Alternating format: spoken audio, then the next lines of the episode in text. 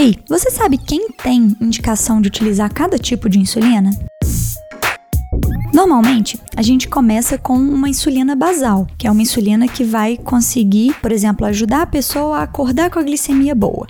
Depois, a gente pode ter que aumentar um pouco o número de aplicações de insulina. Ou, se a pessoa não quiser aumentar o número de aplicações, a gente tem opções de insulinas que ainda não estão disponíveis é, no sistema público, mas que não são tão caras assim. Então, essas insulinas são aplicadas uma vez ao dia e fazem um efeito maior. Um exemplo de uma insulina que pode ser utilizada para não ter que aumentar o número de picadas da insulina basal é a insulina glargina. A gente consegue consegue utilizar a glargina de manhã ou à noite, preferencialmente, porque ela começa a agir daí duas horas e atua durante, em média, umas 16 horas. E não faz um pico de ação, assim, um momento que ela age muito, tão grande quanto a NPH, o que diminui o risco de hipoglicemias. Então a gente vai ter para cada pessoa uma indicação certa de insulina. E o médico, que pode ser o clínico geral ou preferencialmente o endocrinologista, são as melhores pessoas para poder avaliar essas situações. Mas a partir do momento momento que ele prescreveu uma dose de insulina, é necessário que a pessoa siga, porque se ela ficar modificando aquelas doses de insulina basal, a insulina vai ficar cada dia agindo de um jeito.